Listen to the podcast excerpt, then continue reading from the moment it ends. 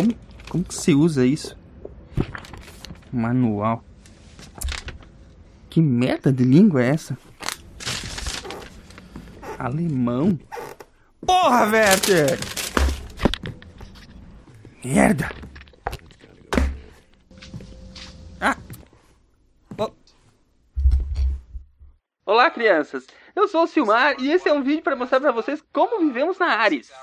Cada um dos tripulantes tem duas formações para ajudar na missão. Eu, por exemplo, sou ferreiro e programador. Vamos dar um passeio e conhecer o resto da espaçonave e a tripulação. Opa, aqui no sofá temos o primeiro. Essa careca brilhante que vocês estão vendo aqui é o Ronaldo Gogoni. Ele ilustra tanto a cabeça que o brilho dela pode ser confundido com uma estrela para um observador fora da nave, vocês sabiam? Ah, seu. Ei, estão filmando Ronaldo, é para as crianças, cuidado. Se me paga. Oi, crianças, tudo bom? E aí, Ronaldo, qual é a sua função na nave? Bom, eu sou blogueiro e teólogo. Teólogo? É, porque se acabarmos parando no centro da galáxia, tem uma pessoa lá que tá me devendo explicações. Tá, tá, tá legal. V vamos seguindo aqui. Eles estavam eles eles brincando, criança.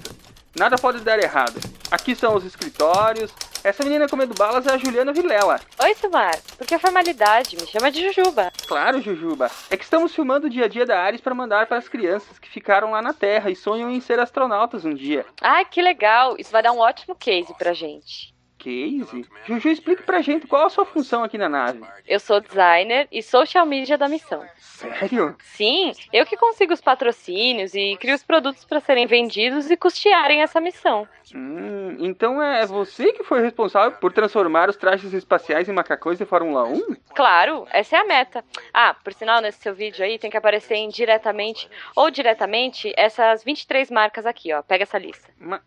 Mas tem um absorvente feminino aqui. Ah, Silmar, seja criativo, vai. Agora me deixa que eu tô falando com a Fox. Acho que a gente vai mudar o nome de Ares pra Prometheus, pra divulgar o próximo filme da franquia. Ah, não.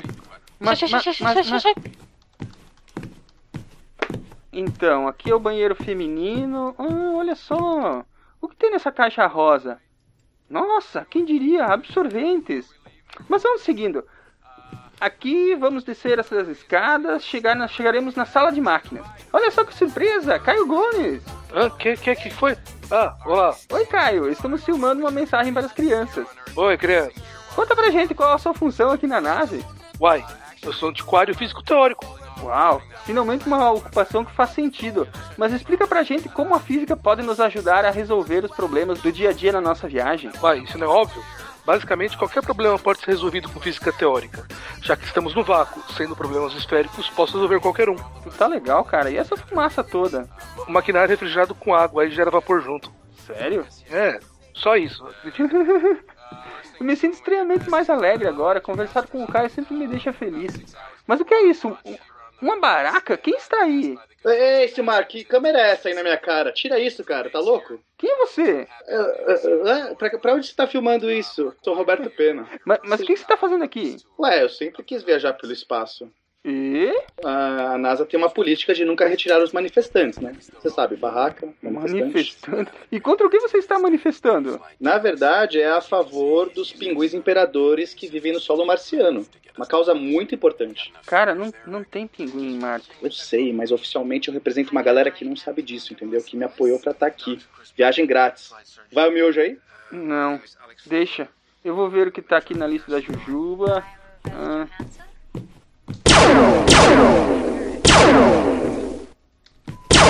Que, que, o que é isso? Que, que ela é essa? Um, um, um setor de armas? Por que nós temos um setor de armas? Oi. Oi, Estrela. Es, es, es. Está incrível. Ah, isso. Isso aí. O, o, que, que é isso? Ah, eu tava só fazendo uns testes aqui. Droga, eu, eu ainda estava gravando. Será que dá pra editar? Deixa, peraí, deixa eu editar de novo.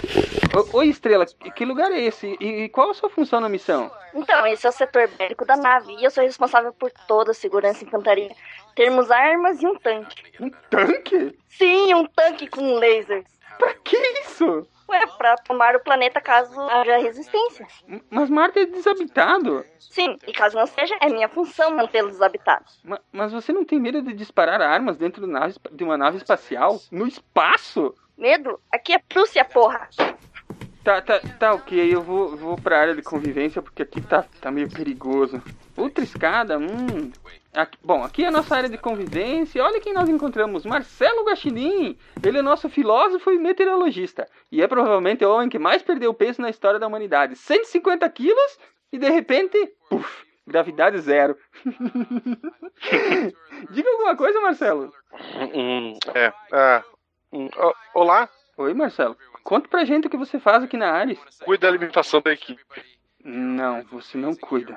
Cuido sim! Calma, cara, estamos filmando, isso vai pras escolas. O que são todos esses pacotes abertos? São pacotes que poderiam ter sido comprometidos durante a decolagem. Eu verifiquei se eles estavam bons. E estavam? Estavam ótimos, bem gostosos mesmo. Pena que acabaram o café e o chocolate. Cara, era um estoque pra quatro anos. Erraram as contas. Decolamos faz dois dias. Acontece? Ok. Me dá um desses pacotes de amendoim. Não posso, eu tô racionando. Como não? Tu já comeu um monte, me dá. Não!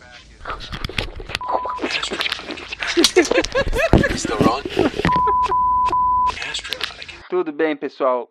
Então, é hora de partir pra Marte. Digam tchau, galera. Tchau. Galera. Eita, todo mundo é comediante agora.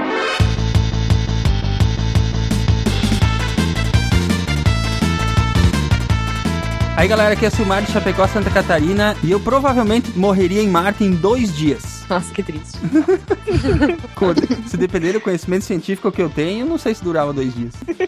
O Silmar precisa do dobro de oxigênio de pessoa normal, hein? Tem que lembrar disso.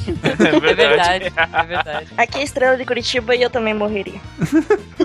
Só tem fracassado aqui. É, Gente, não. Foi mal, galera. aqui é a Jujuba de São Paulo e melhor quatro anos de disco music do que funk. Aqui é o Ronaldo de São Paulo e somos os primeiros piratas do espaço da podosfera brasileira. Tu sabe que vão reivindicar isso aí, né?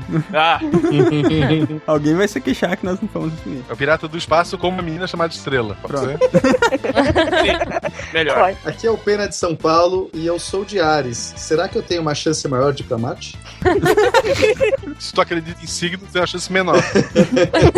É, né? Se você acredita em signo. Diga as faces da Catarina que é Marcelo Guaxinim e ao vencedor as batatas. Vocês estão ouvindo o SciCast, o podcast sobre ciência mais divertido da internet brasileira. Na sua cara, nenhum Armstrong.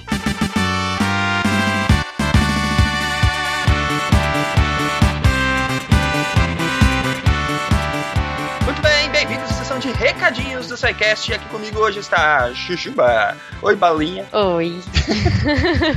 Balinha é ótimo. Ju, me ajuda aqui, diga aí pros nossos ouvintes rapidão quais são as nossas redes sociais. Tá, vamos lá. facebook.com.br SciCastPodcast, twitter.com.br SciCastPodcast, instagram.com.br SciCastPodcast e o e-mail contato arroba.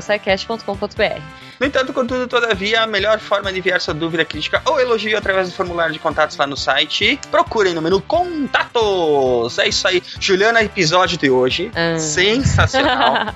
pois é. Bacana demais. Com o apoio da Fox, produzimos aí toda essa ação que está sendo feita para divulgar o filme Perdido em Marte, que é excelente, ou ele não estaria aqui, né? Sim, claro. Muito bacana. Science Works. Science Work Bitch. É isso aí. Então, antes de mais nada, é bom avisar que o episódio ele está dividido em basicamente duas partes. O primeiro e o segundo bloco são sobre a produção, o enredo, o livro e tem bem poucos spoilers. E o terceiro bloco, sim, é- aí sim é sobre o filme. A gente fala sobre a cabine de imprensa que a gente participou, sobre como o filme foi produzido e conta partes dele, até mesmo para poder discutir a ciência. Então, vocês ficam avisados. Quem quiser escutar sem levar muitos spoilers, é o primeiro e o segundo bloco. E quem não se importar com spoilers, pode ouvir o programa todo e se divertir pra cá. É, e tem bastante spoiler, hein, gente? Bastante spoiler. Bastante. É isso aí. Bom, vamos adiante. Ainda sobre Perdido em Marte, a editora Arqueiro mandou aqui pra gente cinco livros Perdido em Marte, né? Uhum. E nós vamos estar distribuindo entre os nossos ouvintes. Como é que vai funcionar essa ação aí, Juliana, para ganhar os livros? Bom, já que o filme é, e o livro, né? Já que o Mark Watney ele tem que sobreviver com batatas em Marte, a gente achou que seria bacana fazer uma campanha dessa vez com foto. E então vocês mandam as fotos pra gente.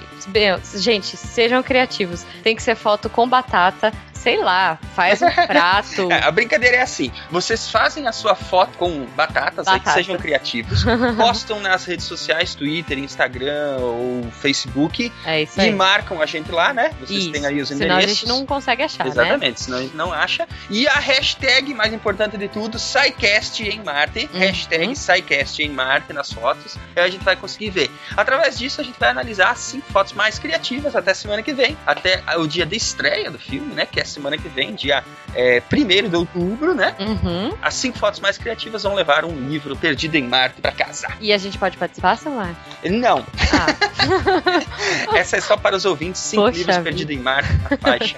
Bem bacana para quem for criativo. Bom, então é isso aí. É, participem da ação aí para ganhar os livros. uhum. Prestigiem o filme no cinema no dia primeiro, que está estreando. E também tem uma outra ação, né, Juliana, É. que nós estamos propondo pras para os nossos ouvintes para fazer muito barulho. Esse também é um case importante para o SciCast que nós estamos fazendo aí, né? Uhum. Tivemos o teaser aí no meio da semana, tivemos várias, várias fotos, várias brincadeiras nas redes sociais. Uhum. E durante toda a semana que vem, quando o filme estrear, a gente está convidando os ouvintes a irem aos cinemas de todo o Brasil, combinarem, o pessoal está combinando pelo Facebook, lá no grupo Amigos do Pause, né? É isso aí. Para que vocês vão todos aos cinemas e levem cartazes com a hashtag SciCast em Marte e tirem fotos, façam bagunça e façam barulho nas redes sociais para que a gente possa chamar bastante atenção pro filme, chamar bastante atenção pra ação, É. que vai ajudar bastante o SciCast a crescer, né? Assim, eu estarei no cinema aqui de São Paulo, eu, Ronaldo, Cris, talvez o Felipe. A gente vem e a gente vai de laranja. Quem quiser também ir de laranja, meu, vamos chamar atenção. É isso aí, vários dos Psycasters estarão nos cinemas, né? Só encontrar eles lá no, no, no Facebook, Sim. né? Eles estão combinando, Estrela vai em Curitiba, É. Marcelo vai em Blumenau, o no Ronaldo. Santo. Exatamente, o Ronaldo de São Paulo, Guilherme de São Paulo. Hum. O pessoal do Rio também pode combinar. Enfim, os ouvintes podem se juntar mesmo não tendo os Psycasters juntos, né? Mas Uhum. vamos fazer esse barulho aí, vai ser bem bacana, vai ser divertido, vai ser uma forma da gente interagir no mundo real, não só no mundo virtual, né? Sim. É, o legal é falar que a gente vai fazer no sábado, né? Porque aí mais gente consegue ir. Apesar do filme estrear ah, na, Na na quinta. quinta. que é um, dia meio difícil, às vezes, o pessoal trabalha, então a gente vai fazer no sábado. Só tá. Aí lá no Amigos do Pause a gente tá definindo horários, cinemas e tudo mais. Mas vamos lá, gente, vai ser muito legal. E é o. Poxa, é o primeiro encontro SciCast nacional. É isso aí. Estaremos todos Vai no ser cinema. muito legal, né? Vai, vai ser muito legal. Bom, o que mais que tá rolando? Vocês pediram, Sim, vocês muito. imploraram, Muito. vocês exigiram. Playlist das músicas do SciCast na Deezer. É isso aí. Agora nosso parceiro Deezer. Ah, a gente conseguiu fazer uma parceria com eles e agora a gente vai colocar lá toda semana, a partir dessa semana, né, em diante, a gente vai pôr todas as playlists lá, bonitinhas. Putz, essa semana vocês vão amar, né? Disco Não Music. tinha como começar melhor, né, Juliana? Pô, vai, vai ser uma, uma playlist bem animada. É, uma trilha sonora tão marcante como é a de Perdido em Marte, já vai Sim. estar lá, o link vai estar aí no post, né? Então Uhum. vocês podem, podem acessar lá a- as playlists do SciCast diretamente no serviço Deezer, com aplicativos tanto para iOS quanto para Android, Uhum. acessível aí nas é, App Stores dos seus dispositivos móveis e também na web. É, depois a gente põe no post, né, o link da página do SciCast. Exatamente, vai estar no post aí. E é isso aí, vamos todos nos divertir essa semana. Espero que gostem do episódio, foi muito legal de fazer. Foi Muito. muito legal de prestigiar lá a cabine de imprensa, de, de se envolver com esse mundo todo de divulgação de filmes e aproveitar para fazer divulgação científica junto com isso. Olha só que bacana, muito É, legal. esse é um dos poucos filmes, né? E, pô, galera, vamos fazer muito barulho. Ó, por favor, hein? Vamos fazer muito barulho nesse filme, porque é da Fox e Prometheus 2 tá aí. Eu quero levar o Silmar que pra próxima isso. cabine. É Pô, bom que Silmar. esse tipo de filme faça bastante sucesso, porque é, temos poucos filmes bons de ficção científica, né? Então, é, sempre que esse tipo de filme faz bastante sucesso, os produtores se animam para fazer mais. Sim. Isso é bem legal, né? Então fique de olho nas redes sociais, vai rolar mais ações bacanas, mais prêmios legais durante esta semana. Uhum. fiquem avisados. A gente vai conversar com vocês lá pelas redes, pelas redes sociais. E acessem as playlists do Deezer. E lembrando, por último, que os ouvintes que quiserem contribuir financeiramente para manter o SciCast no ar, tem lá o Patreon. Desde já, nosso muito obrigado a todos os patronos. Hum. E ouvintes que saibam de anunciantes, empresas que queiram ligar qualquer marca, produto ou serviço à à divulgação científica que a gente faz aqui no SciCast. E também tem os links aí da agência Protons, né? É isso Vamos aí, falar lá com a Juliana ou comigo, a gente vai atender vocês da melhor forma possível. E é isso, vamos para o episódio que não temos mais tempo a perder, né, Juliana? Vamos lá, vamos que está muito bacana. Vamos. Um beijo, e um abraço. Até Tchau, gente. Então,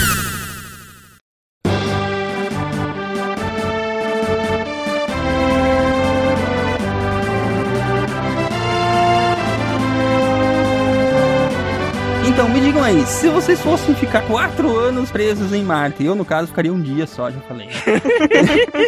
o, o que, que vocês levariam num pendrive? Seriados, filme, música? O que, que vocês colocariam ali pra vocês terem lá com vocês? Disco Music?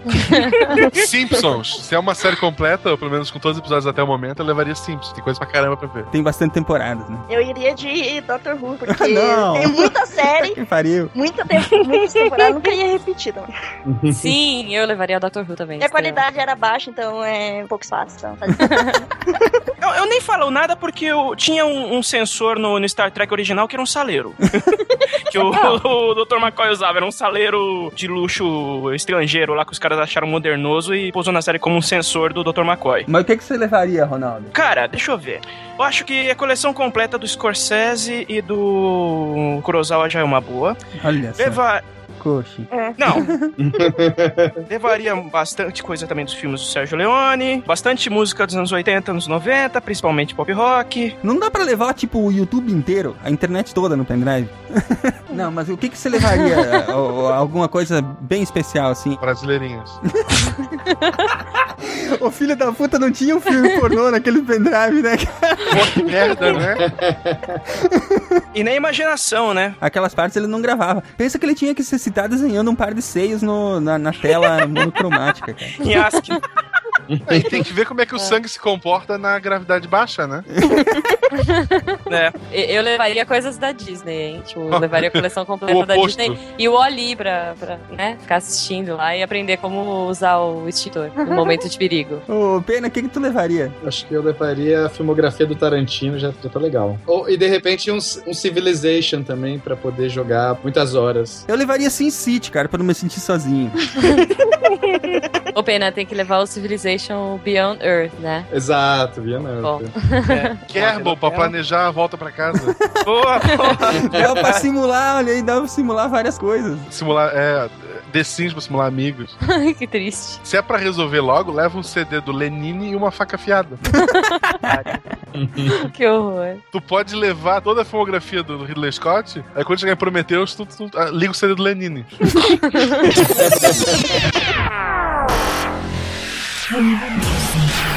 Estos sí son los clásicos. By the rivers of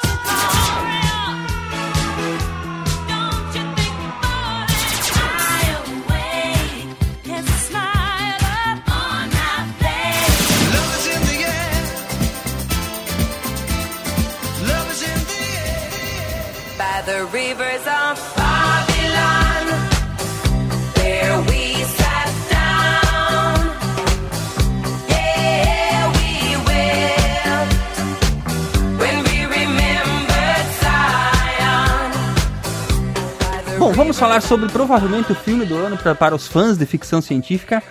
Perdido em Marte, com o título original de The Martian. Já começamos com uma meio, uma polêmica inventada aí, como diz o Tarek, né? Porque o- a tradução, a meu ver, fica um pouco de- é, não sei, não faz jus ao nome original, né? Não, definitivamente não. Fica meio Herbert Richard. Ele não tá perdido, ele sabe onde ele tá. Aliás, sabe pra caralho. Não, eu já falei pra vocês, tinha que ser fugido em Marte. Cara, mas sabe como é que é, mano? Se você não explicar o título pro brasileiro médio, ele não entende. Você vai vender um filme chamado O, Mar o Marciano pro brasileiro, ele vai pensar que é sobre o João Mineiro Marciano. Porra, seria um filmão, hein? Mas eu ia pensar no Marvel Marciano. Também. O Marvin era legal, cara. Ou vão pensar que é, sei lá, John Carter 2, coisa assim. Então, o cara não tem jeito. João Carter 2, né? Altas confusões em Marte, que tal? É, pode crer. Bom, o, o filme teve por base, né, um livro, o livro chamado The Martin, inclusive nós já vamos falar dele, ele tem uma história interessante, mas o autor se chama Andy Weir, né? Filho de um cientista de física de partículas e que aparentemente cresceu aí lendo clássicos de ficção científica e aos 15 anos já trabalhava com programação de sistemas e chegou a cursar ciência da computação, mas saiu fora antes de se formar. Um cara mu- muito inteligente, aliás. Com certeza. Muito sensato. É. Sim. E trabalhou na UOL, trabalhou na Blizzard, inclusive foi da equipe que produziu Warcraft 2, né? Sim. Olha só. É, ele sempre foi programador freelancer, né, a área dele, programação e desenvolvimento. Mas ele sempre teve um interesse por ficção científica hard, por assim dizer. Então, a- a- o livro tem uma história interessante, né? Que é um daqueles livros que não se sabe como viu a luz do dia, né? Porque foi, foi publicado no blog do Andy em, em pedaços, né? Em capítulos separados, né? Depois virou um e-book da Amazon e depois de muito tempo virou, finalmente, depois de chamar a atenção na, na loja da Amazon, ele virou um livro, né? É, lembrando que o e-book da Amazon foi uma coisa self-publisher, né? Sim. Ele. A Amazon tem aquele lance de você lançar e se a galera gostar, paga, enfim. É porque o pessoal ficou pedindo, ele lançava só os capítulos e o pessoal ficou pedindo, cara, tem que lançar isso, sabe, tudo junto na, na Amazon, etc e tal. Aí ele botou por 99 centavos, sabe, só pra. E aparentemente um self-publishing na Amazon vender 35 mil unidades é, é- é coisa pra caramba. Sim. Acaba, acaba chamando a atenção da editora, né, cara? Porque do nada, assim, um, um escritor completamente freelancer, sem apoio, sem editora, no boca a boca vende 35 mil cópias? Em três meses, detalhe. Então, exatamente. É muito parecido com o que aconteceu com o Eduardo Spor aqui, em que ele vendeu o primeiro livro dele muito no boca a boca até fechar contrato com a editora. Sim, é verdade. A história do Eduardo Spor é, é bem conhecida no nosso meio, né? Agora, essa história do, do Andy teve um final feliz, né? Porque ele acabou, desse e-book, ele acabou fazendo um contrato pra publicar, digamos assim, edições físicas, né? Uhum. Já com uma editora por trás daí. Imagino que tenha vendido bem mais do que 35 mil unidades. Sim, é, foi traduzido pro mundo todo, né? Foi. É, é meio que um best-seller mundial hoje em dia, né? Sim, meio. hoje é. E é um livro que qualquer pessoa pode ler, não é um livro. Se tu explicar, não, ele bastante de ciência, isso e aquilo, a pessoa, ah, chato e tal. Eu emprestei pra muita gente que não, que não escuta o SciCast, que não, sabe, que não tem uma formação, que não nunca se interessou por física. Pessoas que pegaram o livro e devoraram o livro, que adoraram, sabe? Ele não é um livro chato em momento algum, ele é um livro que ele agrada, acredito, praticamente todo mundo. A ciência dele é muito precisa, mas a linguagem é muito simples, né? Sim, sim. É, isso tem a ver com o humor que ele escolheu pro protagonista. Sim. O, Sim. O Mark Watney, que é o cara que fica perdido em Marte, ele é um cara comediante, divertido, bom vivão, um cara que tá sempre de bom humor. E aí ele conta as peripécias dele, de- ele é super inteligente, então ele é um astronauta, ele é engenheiro, ele é botânico também, mas ele vai contar as peripécias dele de física, de, de ciência, mas sempre com uma conotação divertida. Pô, isso é que deixa o livro leve, qualquer um pode ler. Sim, o tranquilo. livro é realmente bem leve e, sei lá, o, o personagem é muito bem, muito acertado, né? É, é- Uhum. O cara tem umas passagens do tipo, é, tipo, acaba uma narrativa de um capítulo e a outra começa assim, eu acho que agora eu vou morrer. Ou tipo, fiz merda. Yay, consegui, agora sim vai dar tudo certo. Corta- Acaba o capítulo. É, não, acho que eu vou morrer. Uma coisa que a gente não comentou ainda, que o livro, ele é escrito como um diário dele mesmo contando as Sim. coisas que vão acontecendo. É, tem dois momentos, né? Tem o momento do diário e tem a parte em solo. Sim, eu, eu achava que o livro ia todo no- naquela toada até o final. É, também, também. Mas eu achei genial ele mudar, porque poderia ser um livro inteiro feito em diário? Poderia. Talvez chegue um momento que ficasse maçante. Mas a gente ia perder toda a parte da Terra, do que estava acontecendo na Terra, na NASA, no público. Assim, não que o livro tenha ficado ruim dessa forma, que aliás não são duas, mas três, né? Marcelo? Três, Que é. tem a parte do- dos astronautas também que estão na Ares. Ah, sim. Mas, assim, eu ficava querendo voltar pra Marte, entendeu? Enquanto eu tava lendo. Não, às vezes eu queria voltar pra Terra. É. eu queria saber o que tava. é, Olha só, são tipos diferentes de leitura, né? Eu queria conhecer mais aqueles personagens que estavam na Terra. É. Porque tem personagens que chega, resolve uma equação e some. Aliás, o, o livro ele podia ter três vezes mais páginas do que tem, se fosse Podia, explorar podia. o- as características de cada personagem, né? Gente, mas com essa modinha agora de fazer. Vocês viram que agora saiu a versão, o ponto de vista do Christian Grey lá, da, da Aham. história dos 50 Tons de Cinza? Nada impede também agora que eles lancem um livro com a visão da galera não da façam nave. isso. O livro tá pronto, é isso aí. Vai fazer outro.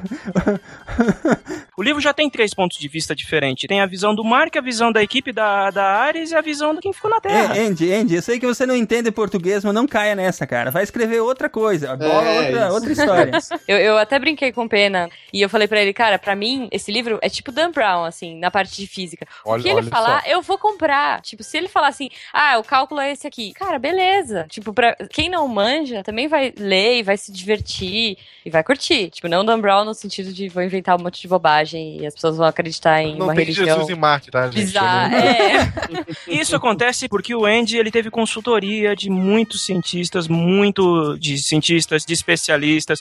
Ele teve consultoria, então a ficção que ele usou no livro é ficção científica hard, mas é tudo embasada. Isso que é o mais legal. Então, mas pra quem entende, a pessoa acha muito divertido ver aquilo sendo aplicado. Mas a ciência que ele colocou ali não tá. É, não, é ciência de verdade, é ciência Aham. embasada, mas não é, uma, não é uma ciência, tipo, mega esmiuçada, chata, entendeu? Ele não, ele não vai ficar explicando. Porque senão a- ninguém aguenta ler. É, nem, nem o cara que é da área não, não, não aguentaria, entendeu? Sim, não, é divertido. Exatamente. É tipo SciCast.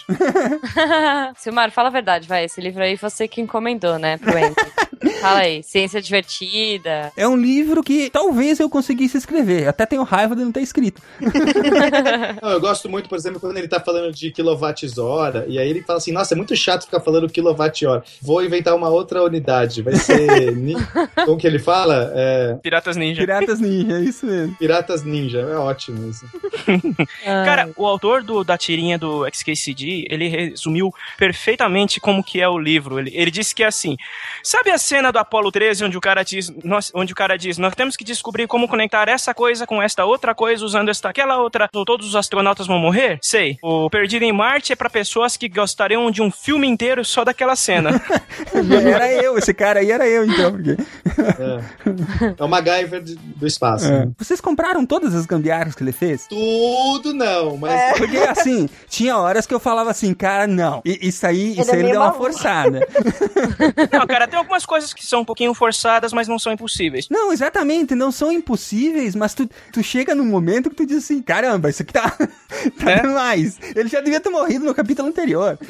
Sim, sim. Ele teve muita sorte. Não, Cara, tipo, eu acredito no poder do Silver Tape, sério. Então, quando ele começa a desmontar as coisas pra montar em outras coisas, nossa, eu penso, nossa senhora, que gambiarra que ele tá fazendo. A primeira, a primeira gambiarra, é, na, é, na verdade, foi a fonte de sobrevivência e tormento do- durante todo o ano e meio que ele ficou lá, que são as batatas.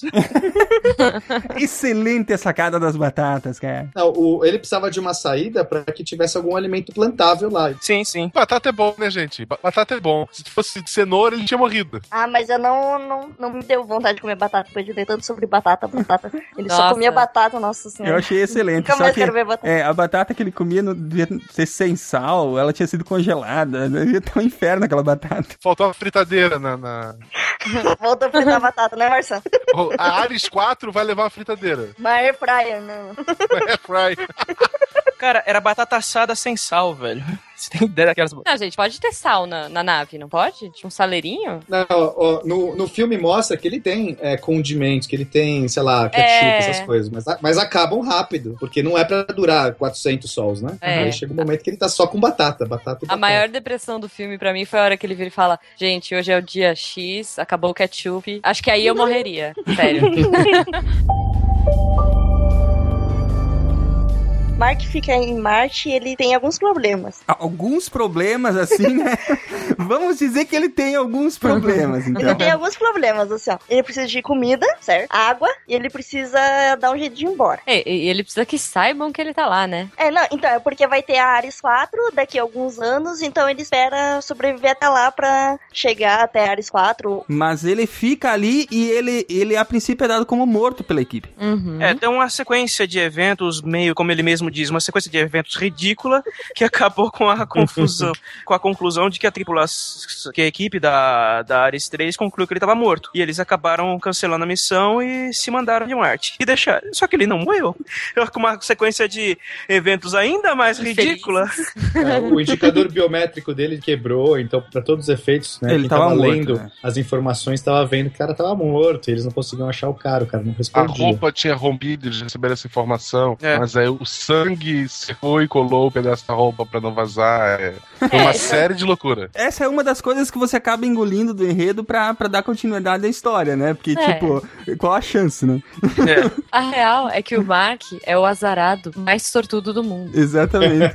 Mas a ideia, a ideia é que ele fica ali e quando ele acorda ele tá fudido pra caralho. Sim. Aí, tipo, ele tem que dar um jeito de consertar a roupa dele, ele tem que dar um jeito de é, conseguir comida, é, comunicação e um lugar pra ficar, sobreviver. Porque a ideia é que as, as missões Ares, né? Elas, elas são missões tripuladas human, com humanos, né? Pra explorar Marte, mas que ela é, ela, ela é cíclica, né? Teve a Ares 1, teve a Ares 2, teve a Ares 3, que foi essa do Mark, e, e teria a Ares 4 daqui 4 anos. Em outro lugar. É, não é no mesmo lugar, é num outro Não, lugar. são três sítios que eles usam Isso. e eles vão revezando. Então a Ares 1 é Exatamente. no sítio 1, a Ares 2 no 2, a, a 3 no 3. Aí depois a 4 seria no No- 1 de novo Isso. e assim por diante. Exatamente. Mas é longe pra caralho um do outro. É. O problema imediato é assim: ele tem provisões que originalmente eram programadas para manter seis pessoas durante 31 dias. Só como ele tá sozinho e como ele vai racionar, ele consegue fazer com que as provisões dele durem um pouco mais. Só que não o suficiente para ele ficar quatro anos, que é o plano de quando a Ares 4 vai, vai chegar. Porque, porque acontece na sequência de eventos em que ele foi dado como morto, é, a, a comunicação da Ares 3 caiu. Então ele tá com.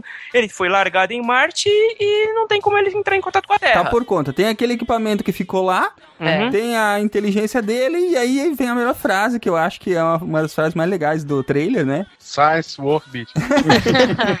Eu vou usar a ciência para sair daqui. As preocupações imediatas deles são alimento, tem que arranjar um jeito de fazer com que a comida dure por tanto tempo, água, Água e oxigênio, né? e oxigênio. Oxigênio, na verdade, nem se preocupa muito, porque o oxigênio é produzido pelo... Ele pega o CO2 e transforma em O2 lá. Ah, é, ao menos no livro, assim, é, é uma coisa que não passa aquela. Ah, o cara ia se foder pra caralho, sabe? Ele resolve até fácil essa parte do, do oxigênio, É, vai. Sim, não é complicado. O, o- então, vamos lá, só pra gente resumir. Ele tem alimento que vai pra durar 400 sols. Sol é a medida de um dia de, de Marte, É, o dia marciano dura 24 horas e 30 minutos. 40 minutos. É um Tá, sol. é quase como na Terra, vai. É, um, pouco, é um pouco mais, né? Mas É. ele usa É um pouco mais.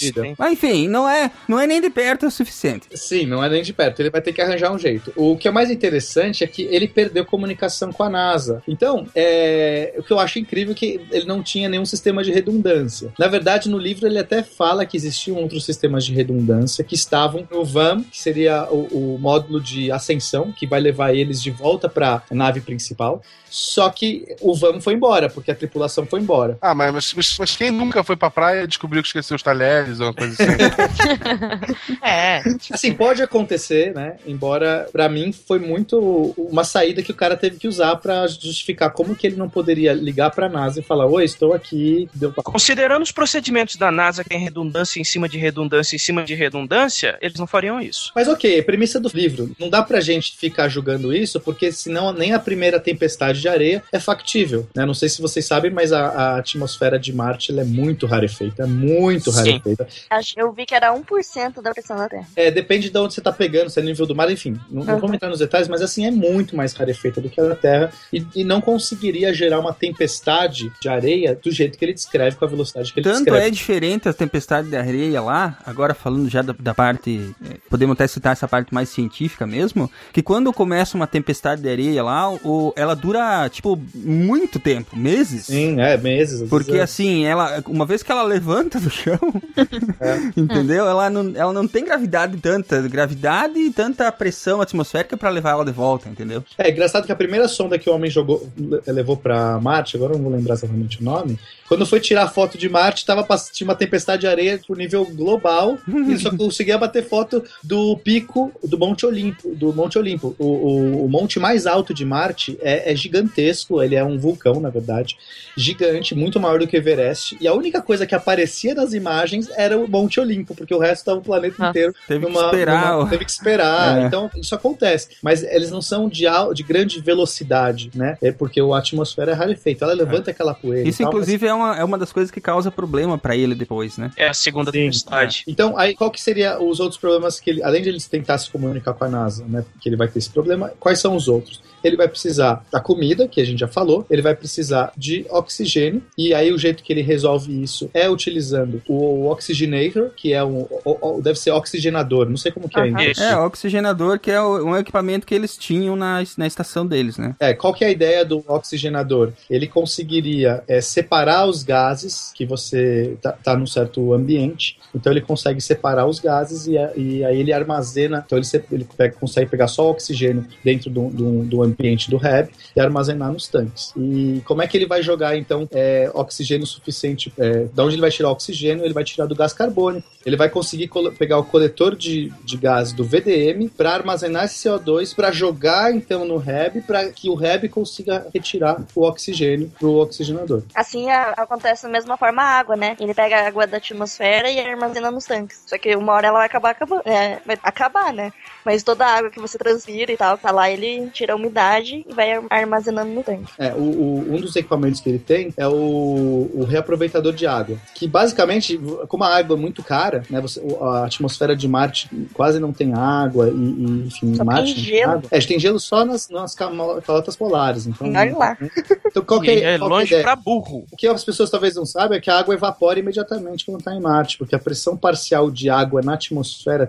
Imagina que o, o ambiente de Marte, a atmosfera é tão seca que qualquer gota de água que você coloque a céu aberto, ela evapora, embora as temperaturas estejam a 100 graus Celsius negativos. Né? Porque as pessoas pensam assim: ah, chegou a zero graus, a água congela. Não, depende da pressão parcial. Né? A É, gente Tanto que, ó, em Curitiba é 800 metros e a água evapora antes aqui, porque tem menos pressão. É, É, lá, lá ela sublima. Lá o, ge- o gelo das calotas ele sublima direto, ele não passa pelo estado Exatamente. líquido. Vai do sólido pro gasômetro direto. Então, como é que ele vai. É, é, por isso que quando a NASA leva a missão para lá, um dos equipamentos é esse reaproveitador de água. Então, basicamente, toda a água que é transpirada, que é urinada, enfim, que é usada na, no- na estação deles, no REB, esse, esse reabilitador, reaproveitador de água ele consegue transformar novamente em água. Então, ele- os vapores de, de água eles vão sendo condensados novamente e aproveitados. E esse, esse negócio da água é realmente usado por astronauta hoje, não? Sim, ó, ó, na estação espacial, por exemplo, nenhuma gota de água, nem do suor, nem da urina, nem do, nem do cara que escova os dentes não, não é desperdiçada, né? Uhum. É toda reaproveitada. Ela é, ela é centrifugada e, e filtrada e volta a ser utilizada no sistema. O café de hoje é o, é o mesmo café de amanhã. Entre outras coisas. É verdade, eles brincam, eles dizem que o, o- o café de ontem é o café de, vira o café de hoje, ou o café de hoje vira o café da manhã e assim vai. Que beleza, hein? Além desses problemas, qual o outro que ele enfrenta no começo, assim? Tédio. É, é, é, logo no começo ele, ele, já, ele, já, ele já encara com aquele humor que é bem característico do personagem, né? É. Que ele começa a explorar as coisas dos outros astronautas que ficaram por ali, né? É, E saíram às pressas, né? Exatamente, deixaram as coisas ali. Cada um levou coisas pessoais, como nós fizemos a brincadeira lá do começo, né? De perguntar o que que levaria, né? É, então ele começa a olhar, ver os livros que um, um levou. Qual deles que foi que levou toda a coleção da Agatha Christie, né? Acho que foi a Johansson. Que é, que é uma excelente escolha. É, eu acho. Acho que a própria comandante era até. Levou a coleção inteira de disco music dos anos 70. Foi, né? foi a Lewis. É a comandante Foi a Lewis. comandante. Ela, é ficcion- ela e o marido adoram disco music e, e Coisas E, e dá-lhe aba, né, cara? Nossa Sim. E, e é legal que rola, tipo, uma síndrome de Estocolmo, porque ele começa reclamando principalmente dos programas antigos, e no final, mais pra frente do livro, ele começa a querer voltar logo pra ver os episódios, os próximos episódios pra saber o que vai acontecer. Sim, é, tem É. séries de TV, esse tipo de coisa. Sim, é bem interessante, né? É, só pra fechar o livro, assim, né? Eu acho que tem toda essa, essa parte dramática do Mark. E a gente tem os outros dois núcleos. É tipo novela, cara. A gente É. tem o núcleo da Terra, da NASA. É, é porque assim, eles. eles é, vai nessa toada de só mostrar o Mark até mais ou menos, sei lá, metade do livro. Uhum. Só pra gente não, eh, não entregar logo toda, toda a trama de bandeja, né? É, basta dizer então que tem, tem esses três núcleos. Ele é no planeta, o Isso. comando da NASA, o centro de comando da NASA.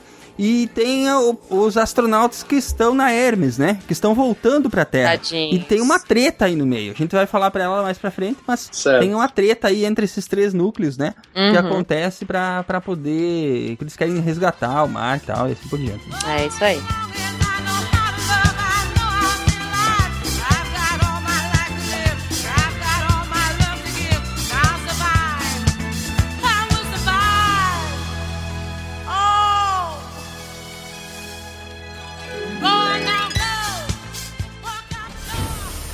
Aqui é Mark Watney e eu ainda estou vivo. É óbvio.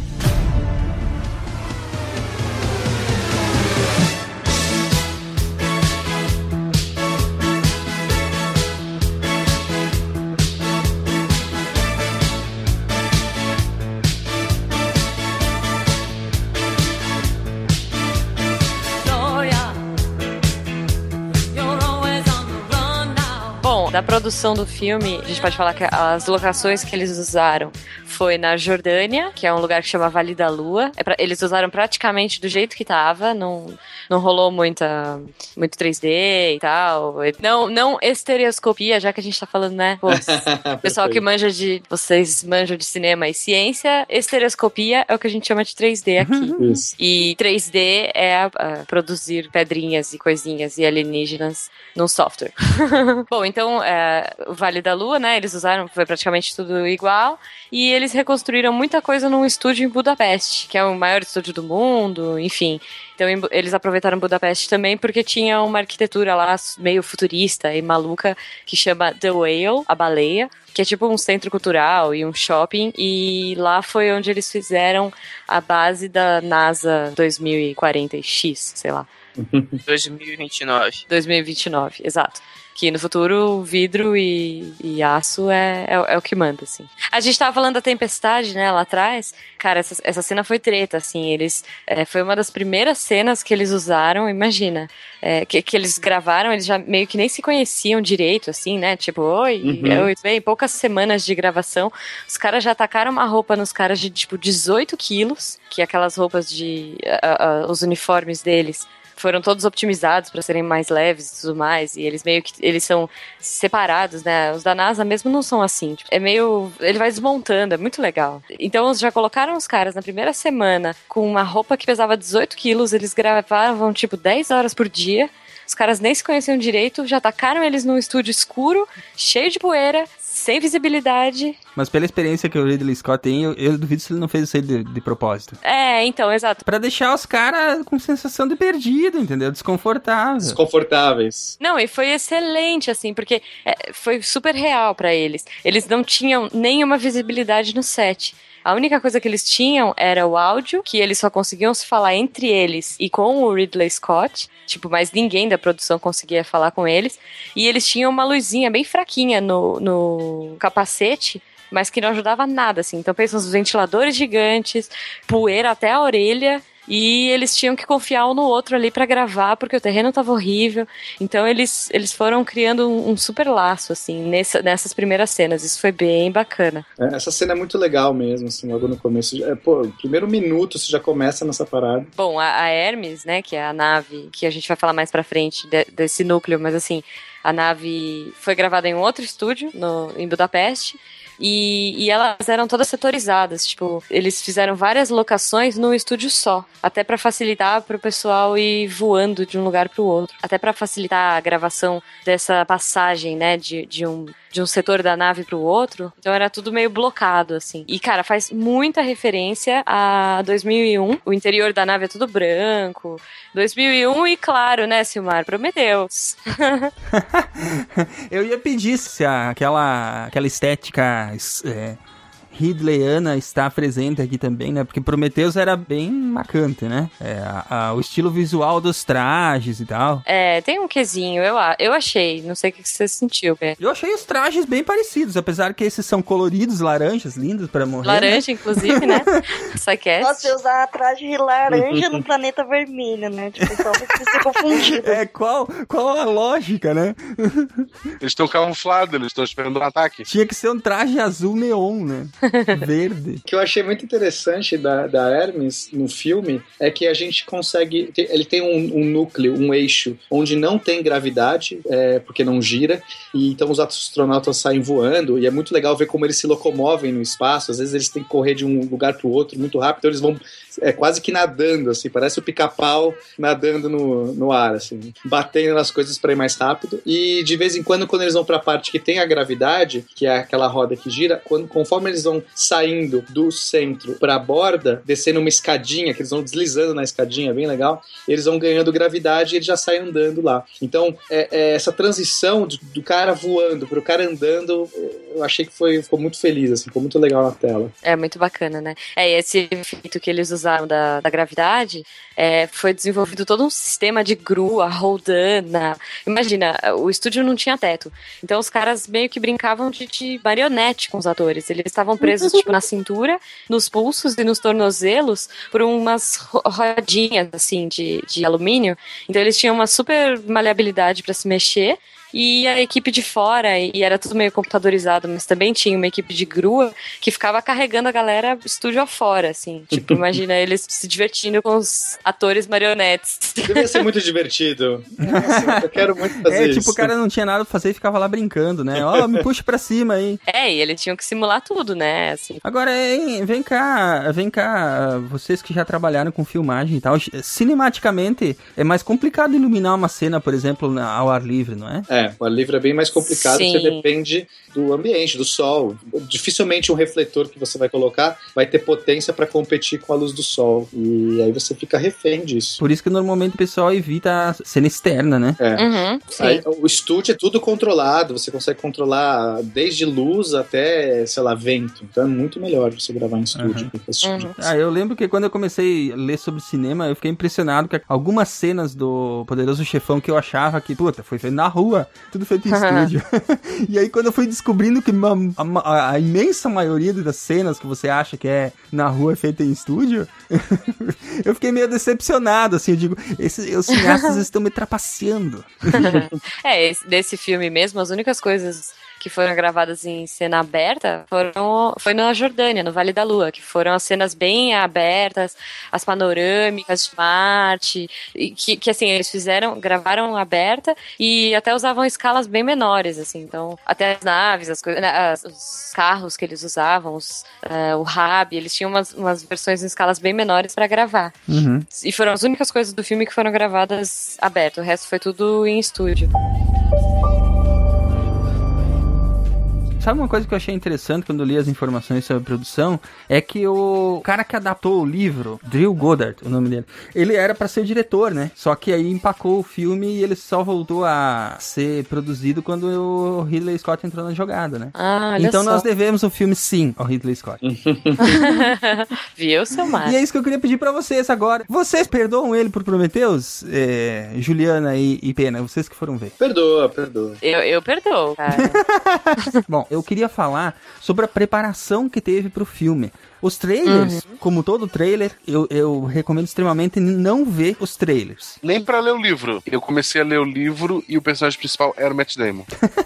Mas qual é a implicância que vocês têm com o Matt Damon, cara? Ele é um bom ator, pô. Não, nenhum, nenhuma. Mas assim, ao invés de eu criar o meu personagem Ah, na entendi, minha cabeça, entendi. eu lia é, o Matt Damon. Sabe que, eu, sabe que eu até prefiro que me deem um rosto pros personagens, porque eu, quando eu leio o livro sem. Baralho, né? É, não, é, aí os meus personagens são sem rosto mesmo, entendeu? Não, assim, ó, é foda. Não, Uhum. eu, aí eu vou dar um outro exemplo, que foi lá no ensino médio, um livro que caiu no, no, no meu vestibular, que era Inocência. que no livro o tempo todo descrevia o cara como ah, o fodão, o cara que vai definir, etc e tal, papá. Só que eu vi o filme antes. Então É. o cara que era o fodão do livro era o Edson Celulari. Nossa, que tristeza. Cara, assim, a descrição do livro não batia com o Edson Celulari. Isso me incomodava muito. Eu larguei o livro porque eu não aguentava mais o Edson Celulari ali. Eu tive Mas essa experiência quando que eu fui ler, eu, eu, eu fui, na verdade eu reli, porque eu tinha lido O Senhor dos Anéis, mas tá muito tempo. Aí eu fui reler pra, pra ver os filmes e já tinha trailer e tudo, e já, se não me engano, os, os últimos dois livros eu fui reler, já, já tinha passado o primeiro no cinema. E, e aí eu fiquei feliz, porque os, os personagens que estavam nos filmes eram exatamente como tinham sido descritos nos livros, entendeu? Uhum. A- a- algumas obras que, assim, pra mim, é, o que foi feito no cinema e os livros, eles se complementam perfeitamente. O Poderoso Chefão, O Senhor dos Anéis e Guerra dos Tronos. Sabe que depois que você vê a obra cinematográfica e lê os livros, é, depois na tua cabeça você não consegue mais separar um do outro? Sim, sim. Hoje, quando eu pego o encadernado do- da Marvel e tá o Nick Fury branco, Aham. é o Samuel Jackson, mesmo sendo branco. é ele que tá ali. É. Então, assim, é, é, eu acho que essas três obras assim, refletem bem quando uma obra é bem feita, sabe? Porque a, a passa a ser uma coisa só, sabe? Uhum. Não Uhum. tem mais tanta separação. Mas enfim, eu tava falando dos- do, do- da preparação que foi feita, né? Os trailers, como sempre, a, a pessoa que faz os trailers ganha fortunas pra entregar o filme já do início ao fim, né? Pra, as pessoas que vão ver o trailer. Mas, E enfim, dá umas roubadinhas, Dá né? umas roubadas. o que eu queria realmente falar e recomendar até para o pessoal que vai ir pro cinema ver o filme é ver os vídeos que estão no canal Ares Live. A- é, Ares ao vivo, né? Ares Live. São quatro vídeos que são muito legais.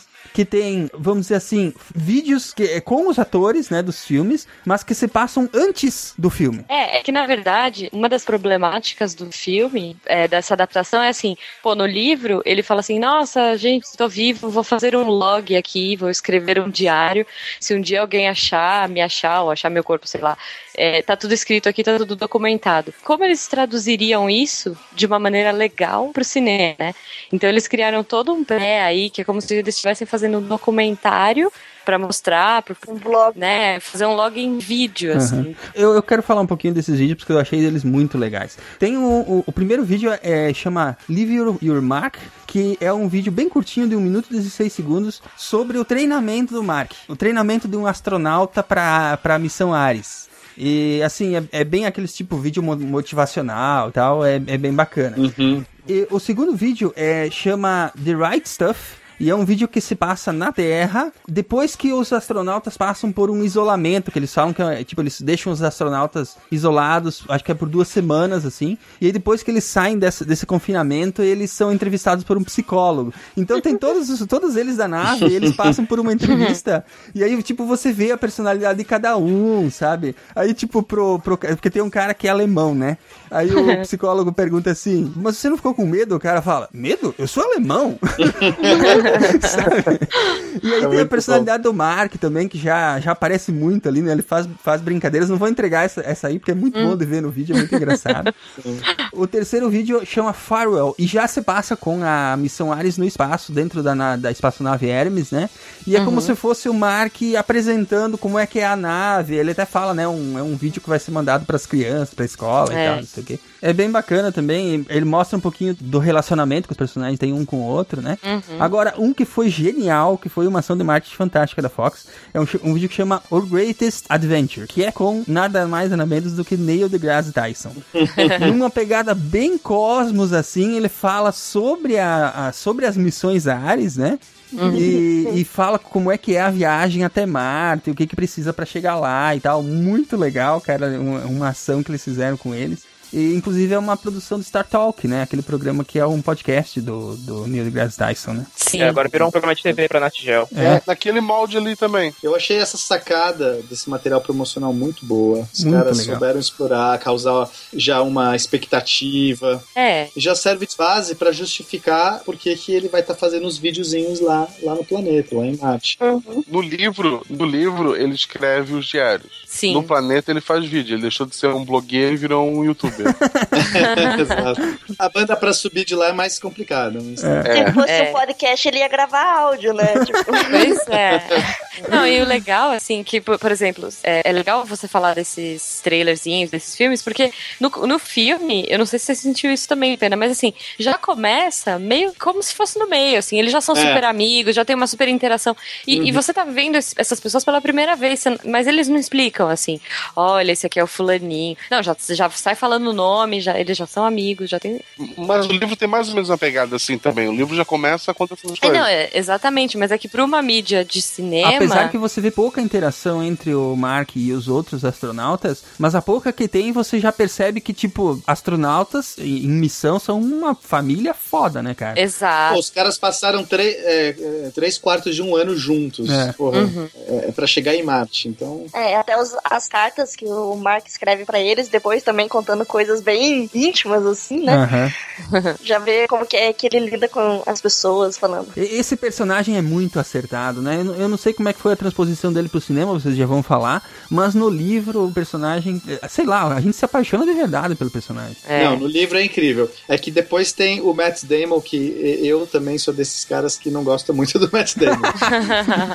É, mas, não, mas o Matt Damon tá muito bem. Eu acho que só. é, Enfim, tem uma parte que ele poderia passar mais, dramatizar um pouquinho mais, Hum. trazer um pouco mais de emoção, mas aí é o Matt Damon e ele trava. Essa é a minha sensação. Seria melhor se fosse o Ben Affleck? Não. Ah, poxa.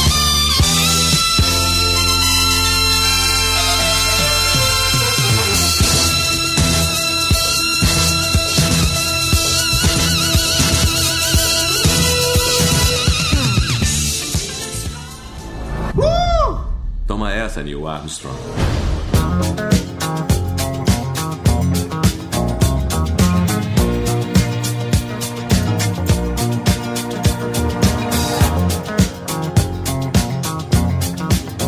Então, o Pena e a, e a Jujuba foram lá, né? Comer batata suteca. Mas enfim, e aí, gente? O filme. Como é que foi a transposição do livro pro filme? Cara, eu achei muito boa. Claro, tem, tem muita coisa ali que tem mão de produtor, mas no geral. Eu achei que transpareceu super bem, Matt Damon, o humor, a trilha, super na pegada do livro. Trilha sonora, vamos falar da trilha. Meu Deus. É dance music do início ao fim? Praticamente. Cara, muito bem acertado. Eu saí do cinema falando, meu Deus, me dê essa trilha sonora. Foi mais ou menos a sensação que eu tive quando eu saí do Gu- Guardiões da Galáxia, assim. Ele- Eles fizeram uma versão em inglês do Astronauta de Mármore, foi isso? Fizeram, você acredita? A gente não tem muita trilha de fundo, uma coisa marcante como outros filmes de espaço. Uhum. E de fato, o que mais chama atenção é a trilha disco music. Que eu gostei, porque fica uma piada dentro do filme, que é já uma piada dentro do livro, então eles resgatam isso de uma maneira muito feliz. Eu acho que eles conseguem trazer muito do clima do, do livro. Você sente que é tem, tem essa coisa da sobrevivência, mas também é uma coisa leve, porque você tem as piadinhas do, do Mark, você tem as brincadeiras dos caras, você tem os momentos de tensão. A estética também eu achei que tá- foi muito bem acertada. Direção de arte, gostei muito. Ela tá mais pra sombria ou mais pra alegre? Não, não, não, tá- não é nem alegre nem sombria. Ela tem um aspecto clean, mas também não, não muito. é, é, tem, é, sabe, tem um colorido junto, sabe? Não é uma Aham. coisa muito, sei lá, neutra, como a gente Sim. espera de ver a, a NASA, né? Normalmente a instituição NASA é aquela coisa mais cinza, não sei o quê. Eles trouxeram uma, uma, uma leveza também aí, colocaram um pouco de cor, tanto nos trajes dos caras quanto dentro das estações e tudo mais. Os trajes são laranjas, gente. São É laranja, hein? genial, isso é legal demais. E é meio, é meio crível, assim, sabe? Apesar de você. é, Tipo, você sabe que aquilo ali tá no futuro, mas não parece uma coisa tão impossível pra gente hoje. Exato, exato. É- um é futuro muito le- real. leve futuro, eu gostei. É. Achei, achei que, assim, em termos de direção de arte, em termos de fotografia, tá tudo, bem acertado. Uhum. Não tem nada incrível, né? Por exemplo, não, não é como gravidade em termos de fotografia, Sim. que você tem aquela coisa que, o que a câmera entra no capacete, que você perde fôlego junto. Não Sim. tem nada ousado em termos de fotografia, aquela fotografia que funciona, bem bonita, acertada. É bem usada pra contar a história. É. Bem usado para contar a história. O foco da história mesmo tá ali na, na situação do, do Mark, né? O que, que ele vai fazer, como ele vai sair dali. Agora, o que eu achei é que o filme tinha que ser mais arrastado. Ah, mas pena, você quer, quer que as coisas sejam arrastadas, você gosta de Interestelar. De fato, eu gosto de Interestelar. Foi de 2001, né? né? Mas eu vou dar minha opinião, eu preciso dar minha opinião. Afinal, né, eu fui lá pra isso. pra poder É. falar sobre o que, que eu achei do filme. Eu acho que ele tá mais pra um filme de aventura Sim. e menos pra um filme de isolação, de isolamento. Mas em algum momento você sentiu que você não estava assistindo um filme de ficção científica? Não, isso tá- todo momento. Uhum. É, uma coisa que eu achei super legal, assim, a gente tava falando de, de é, fotografia e tudo mais, a montagem é legal do filme, porque às vezes você tá vendo o Mark na câmera, porque ele tá gravando, e aí de repente, pum, pula pra uma câmera de fora da, da- do hub, sabe? Aham. E aí fica com aquele é, rec do lado, e você vê que, É, tipo... com os status, né? É, oxigênio, pressão atmosférica. Você vê realmente que é a câmera que tá monitorando. É, porque no traje dele tem uma câmera também, né? Tem, mas assim, tem câmera em tudo que é canto. Tem câmera no tem câmera na nave, tem câmera dentro dele, tem câmera... Ah, eles usam esse recurso. Mas não fizeram, não fizeram a câmera do, do dedo, porque no livro ele fala que tem uma câmera no- que se aponta pelo dedo. Aham. É, essa não tem. Essa eles não colocaram. Achei que foi uma, foi uma, uma pena, porque pô, seria muito legal é, explorar isso. E ele explica direitinho como é que funciona esse recurso no livro, né? Exato, ele Por não que, que eles fizeram isso também? Ah, outra coisa que é muito diferente, né? Então vamos falar- começar a falar das diferenças. o traje deles no filme não é uma coisa tão complicada. Então, é, é, sabe, que, que, que te limita os movimentos como no livro. Dá pra Uhum. ver claramente, por- principalmente por causa dessa câmera, que você tem uma câmera pra você conseguir enxergar melhor ao redor. E lá o cara tranquilamente, ele tá com uma, um macacãozinho ali, É. parece o Jaspion ali, ele consegue. É uma das coisas que, que tem menos a ver com a realidade é o traje espacial do, Exato, Né? é muito distante. Porque assim, é, até tem um, tem um documentário que eu, eu quero indicar pros ouvintes que chama Man on Mars Mission to the Red Planet. Tem no Netflix. E ele, além de mostrar, óbvio, é, as etapas que precisa para fazer uma viagem espacial, eles mostram os testes de foguetes e outras coisas assim, eles mostram as pesquisas que estão sendo feitas para os trajes. E assim, eles estão achando umas soluções que eu achei que são muito legais. Tipo, a pesquisadora ela fala assim: um dos vídeos que a gente mais viu foi esse aqui. Aí mostra o, o Armstrong, né? Ele tá lá é, tentando pegar uma amostra da Lua, né? Aí ele tá com um martelo e o martelo cai da mão dele. E daí aquele vídeo fica mostrando o cara com aquele traje espacial, imagina, né? Anos 60. Tentando pegar o martelo do chão, entendeu?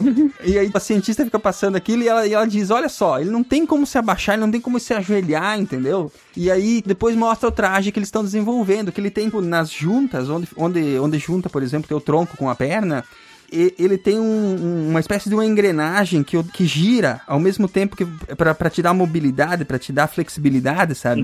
É como se fosse uma engrenagem que gira. É bem interessante o vídeo, eu recomendo que o pessoal veja. Assim, pra gente ver na real o que que tá sendo pesquisado nesse campo, né? Mas eu espero que eles adotem o traje do, do livro, ele é bem verossímil, assim. Uhum. Ele reclama direto, ele não consegue fazer coisas simples. É. Isso é muito legal, que não tem no filme, já aviso. No filme ele não reclama, é muito pouco que ele reclama de estar usando traje. Praticamente ele tá normal, assim, ele anda que nem um ninja. É, é, é esses trajes dos filmes, né? Isso que, que não, não, não reflete. Eu acho que nem tem nenhum que reflete no seu documentário ou coisa que você propõe ser muito realista. Porque os trajes que eles usam é tipo um colã, né, cara? É um colã. Então. E se você olhar as fotinhos, vocês vão ver que tem as dobrinhas. é, dá, dá pra ver até no, no pôster. O, o traje, ele tem. Quando você dobra a manga assim, tem as dobrinhas que você consegue ver. E, e- só que se, o- se o traje tivesse é, com pressão interna, nunca teria. Ele teria que ficar todo estofado, ele Sim, teria que tá- ficar sim. todo, todo cheinho. Aham. Porque, Fofinho, fofinho. é, porque a pressão de fora é muito pequena e a pressão de interna é muito grande. Então Sim. ele tem que ficar meio que parecendo aquele boneco de posto Ele tem lá. que aquele- ser, é, meio inflado, né? Inclusive, esse- É. nesse vídeo que eu falei, aparece quando eles estão testando o traje numa pessoa, né? O traje tá ligado num mega compressor lá, sabe? Injetando ar pra dentro do traje, sabe? Ficar maior do que a pressão de fora. Exatamente. E aí, então, não acontece. Então, assim, isso foi uma das coisas que, pô, achei meio cagadinha. Eu acho que não dá pra dizer que é uma cagada, é uma cagada se comparar com a realidade, mas é uma liberdade pra poder contar a história, né? Então, exato. E é isso que eu ia falar, tem uma hora, assim, eu acho que é, é também pela ação e pra deixar as coisas mais dinâmicas. Principalmente na hora que ele volta, que ele fala assim, ei, tô vivo, né? Tipo, no começo do filme. Na hora que ele entra no e consegue tranquilizar o Rabi e falar assim: não, putz, eu não vou morrer agora. Ele vai tirando, mas ele vai tirando numa facilidade. É uma cena tão legal. Uhum. Porque, meu, ele tá com o bagulho na barriga, assim, tipo, a antena atravessada na barriga. E aí ele só vai apertando, tipo, um botão aqui, um botão aqui, tipo, as coisas vão todas desmontando. É tudo meio. Bem futurista, por assim dizer, né? Os trajes que eles usam hoje, por exemplo, em, em caminhadas espaciais, o cara não consegue vestir sozinho nunca. Precisa de umas três Uhum. pessoas pra vestir o Sim, cara num sim. traje daquele. Né? É, foi uma coisa que criticaram em gravidade, né? Que na hora que ela também, a, a É, Sandra Bullock é. vai tirando, ela tira, tipo, fácil, assim, parece É, uma camisola, né? Sim, é tipo um negócio que só tem um encaixe, né? Ela faz clec, tirei o braço, clec, tirei outro braço. O dele, você vê que são várias partes que ele vai tirando, assim, mas, Uhum. meu, no final, ele tem tipo uma roupinha que parece uma roupinha de Kevlar do, Exato. do parece Superman por Que... É, baixo. parece que ele é o sabe? Jaspion, cara. Assim, É, é, é, nessa hora eu compro que eles estão no futuro. Assim, tipo, ah, beleza, no futuro vai, vai dar pra fazer. É, eu, não sou, eu não gosto de ser muito chato com essas questões, eu entendo perfeitamente. Pô, eu sou cineasta também, eu entendo essas licenças cinematográficas. Mas eu acho que é perder um pouco do filme, porque grande parte da, da graça é você realmente perceber a dureza, a dificuldade da vida em Marte, de como o Watson ele tem que se virar, ele meu, passa dias, às vezes no dia inteiro ele tentou, ele apertou meia dúzia de parafusos porque ele cansou demais. Por exemplo, a- a- o Rab tem a hora que explode a, a, a válvula de, de, de compressão, o deck de compressão, e, e ele é ejetado né, lá pra frente. Muito bom. E aí ele tem que ficar, ele tem que ficar se desdobrando, ficar pulando dentro daquela coisa para aquela conseguir girar, porque ele tem, eh, ele não vai ter muito É. tempo, não sei o quê. E no filme ele resolve fácil. É, é, é, é engraçado a cena que ele começa a colar um monte de esparadrapo no capacete, mas não é, sei lá, um décimo da dificuldade. É engraçado, mas não é difícil. Então, então é, o que eu sinto é a gente não, não vivencia tanto as dificuldades, as arguras Sim, sim. de você ser um- aquele astronauta perdido em Marte. É mais aventura, é mais engraçado, é mais humor. É, mas aí é que tá, no livro também é assim um pouco, não é? É um balanço. Mas é mais É. o sofrido, livro, né? o livro você sofre com ele, mas ele é engraçado. Sabe, sabe uma parte do livro que me dá nervoso? Aquela parte que ele tem que fazer uns furos no teto do veículo lá. Então, que ele exato. passa um tempão fazendo, fica- você se cansa com É, ele. tipo, e ele faz a conta assim, tipo, eu vou fazer 50 buracos por dia, eu preciso fazer mil buracos, sabe? Daí você pensa assim, o cara vai passar um ano furando esse negócio. É. É, né, né, nessa hora tem uma montagem bacana, né? Eles mostram, tipo, eles criam uma réplica de tudo que ele tem. É, é- é bem aquilo assim, olha, vamos pegar tudo que o Mark tem lá e vamos reproduzir aqui na Terra. E aí, tipo, eles têm.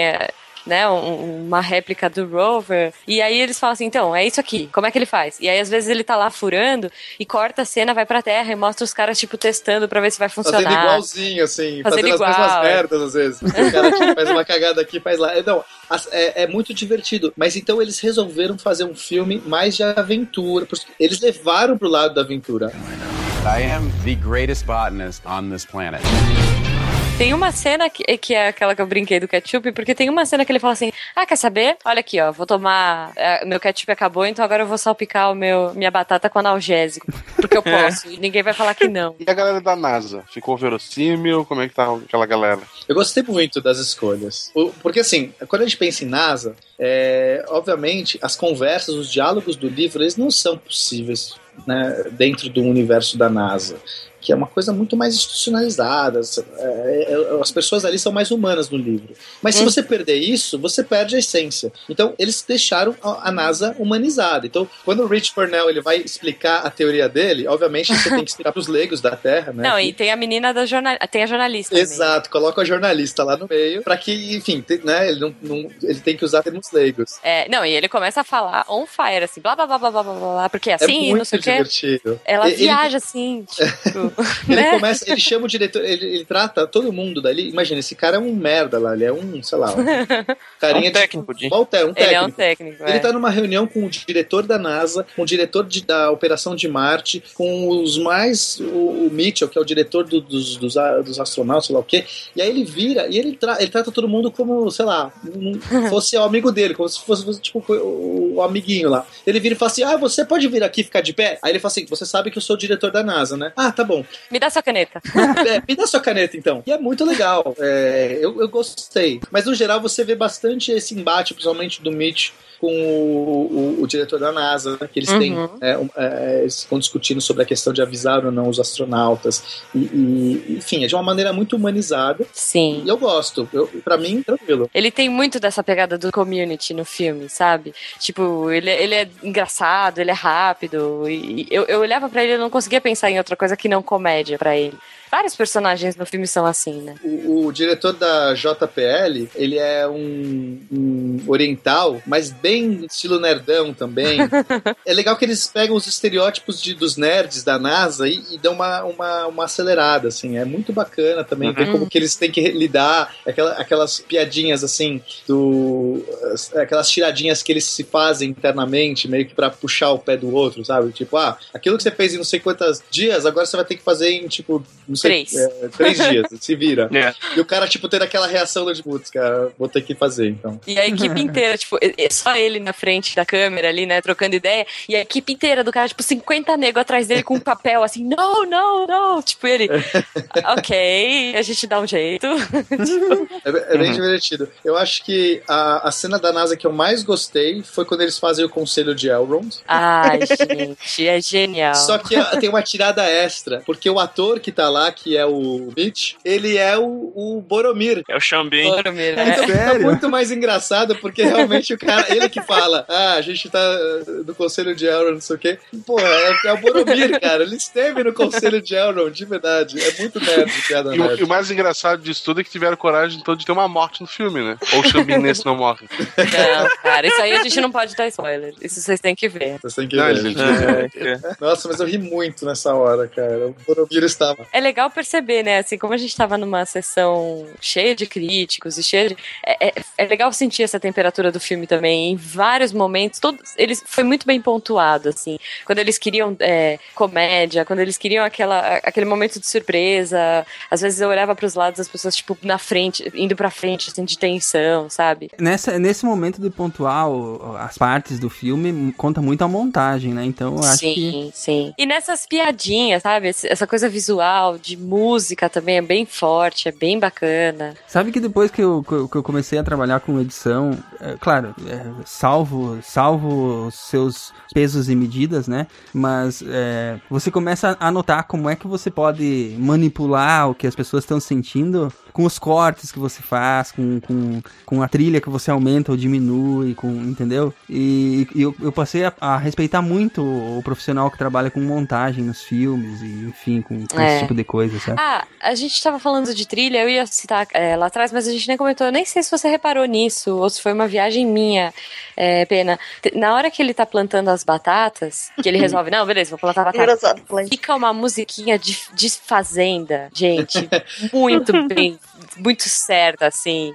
Você Aham. reparou nisso? Então, eu também não tive certeza. Na verdade, não tive certeza, porque é meio disfarçado. É muito, é, Não é uma coisa, é meio disfarçado, mas eu senti aquele clima meio bucólico, assim. é um climinha de fazenda, muito bom. É. Eu- e, e as frases, cara, não dá pra. Ó, eu nem vi o filme, eu vi só os trailers e eu, já sei um monte de coisa que vai acontecer, né? Pra vocês verem como é que é a, a realidade.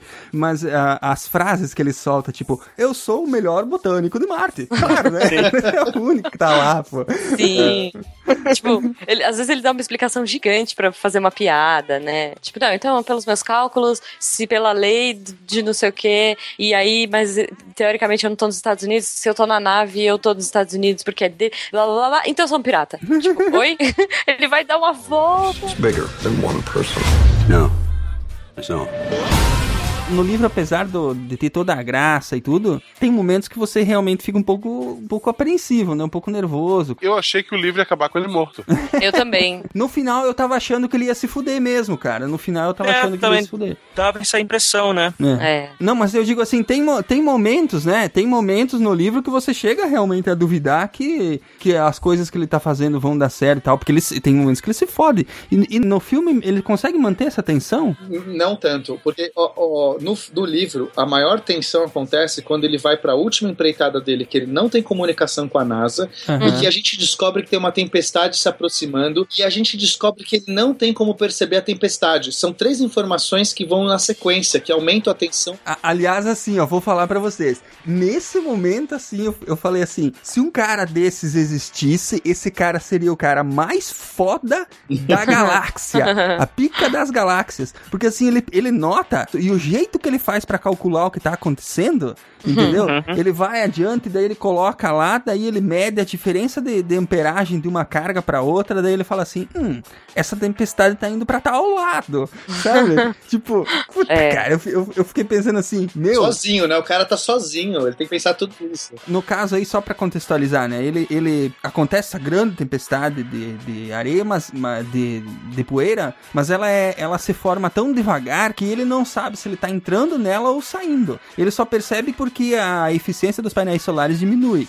E que pra ele é meio normal, né? Porque- Exatamente. E aí ele, e aí ele, ele, ele fala assim: eu tenho que sair daqui. Só que eu não sei se eu tô entrando ou saindo dessa, dessa tempestade. Ele não sabe se ela tá indo de leste pra oeste, tá indo de norte pra sul, se ela é meio oval, se ela, se ela tem algum uma alcova que ele chama. Quer dizer, tem muitas possibilidades. E aí ele, ele arruma um jeito muito engenhoso de, saber, de descobrir essa informação, cara, que eu achei assim, puta. Eu digo, se, se o cara assim existisse, sabe? Seria o cara assim, nossa, Exato. Deus. No filme, eles tiraram completamente isso. Então não tem a tempestade, ele nunca perde a comunicação com a NASA. Aham. E eles jogaram a, a momento de tensão pra o momento final, quando ele vai tentar é, acoplar. Decolar. é, decolar e, na verdade, e, e conseguir acoplar na Hermes. Aham. Então eles jogaram totalmente pra, só pra esse lado. É, claro, não dá pra transpor tudo, né? Mas não é que no livro tem umas sacadas tão geniais, assim, cara. Não, não tem, não tem É, como. no livro é tudo. sempre melhor, né, cara? Não, não tem Sempre, jeito. sempre. Tirando o iluminado, sempre. eu, eu realmente achei que o, que o filme foi muito feliz. Mas, novamente, eu só reforço. Eles eh, fizeram um filme de aventura. E aí, quando a gente lê o, o livro, é um drama. É um drama com aventura. É um drama com humor. Mas é um drama. É o drama do homem isolado no espaço. Sim, que vai ter sozinho, que se é. virar. E você sente todo, tudo. Você passa por tudo isso com ele. Eu nem sei se você consegue dizer que você passa com ele ou se você é ele, entendeu? Você é ele, exato. Porque ele tá sozinho ali, entendeu? Não é tu fazendo companhia pra ele, você é o protagonista, né? Você é o diário dele, né, cara? Você é a pessoa que tá ouvindo. É. É. Vai ter gente que vai adorar. Pra quem não viu, é, pra, vocês querem que a gente conte? Não. A gente vai poder. Tem necessidade mesmo? Eu, eu- eu sei que eles fazem uma ligação com o universo Prometheus, aí vem, vem o Alien, né? É, então, é, entra um alien na nave. Não, mentira. Aparece a Charlize lá do. Não, não, quando eles resgatam ele, quando eles, que eles tiram ele do traje, aí um, aparece um, um alien e estoura o peito dele, é isso? exato, exato. É, na verdade é o alemão. O alemão é um robô. O alemão é, era um robô, na verdade. E, mas, mas sei lá, gente, é uma escolha também do, do Ridley Scott, né? O que a gente pode fazer? Escolha, foi uma escolha comercial. Acho que ele talvez mais não, do para, para, vocês mesmo. estão me entregando mesmo isso aí, é sério? É verdade. É verdade.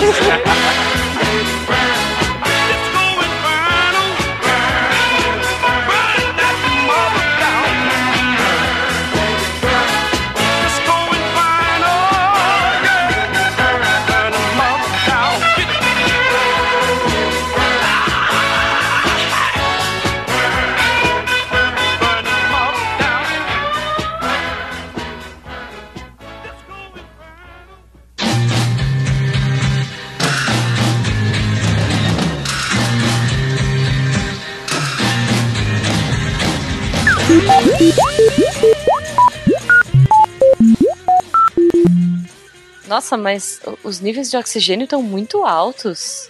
Estranho, o que será que tá acontecendo? Olha só, o sistema foi programado para lançar oxigênio em maior quantidade que o normal. Hum, vou reprogramar isso. Eu vou falar com o resto da tripulação, vou ver se alguém sabe o motivo. Vai lá.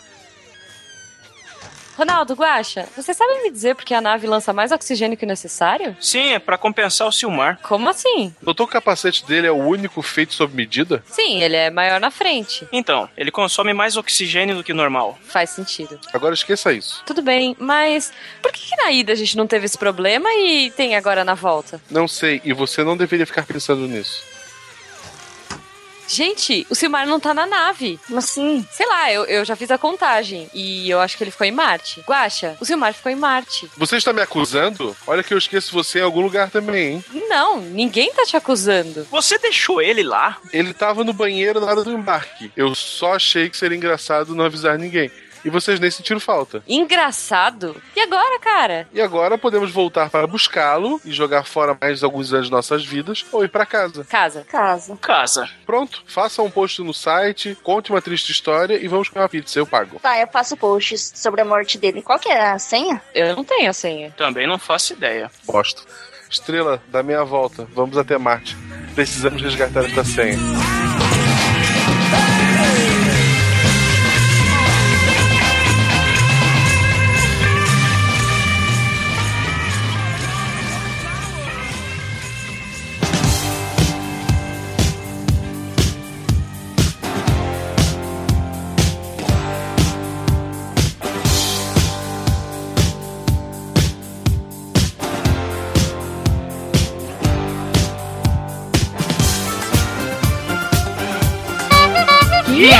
You have new mail.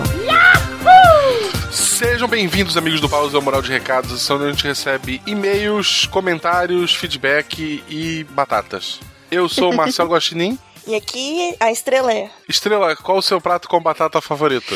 Batata frita. Batata frita. A gente é Team Batata Frita, então pelo menos nisso a gente concorda. Pessoal, então, mais um podcast especial pra gente aqui, o episódio 101, que é só o número, mas o, o tema em si é, é importante. Uhum. A gente queria convidar todos vocês a assistirem no cinema Perdido de Marte.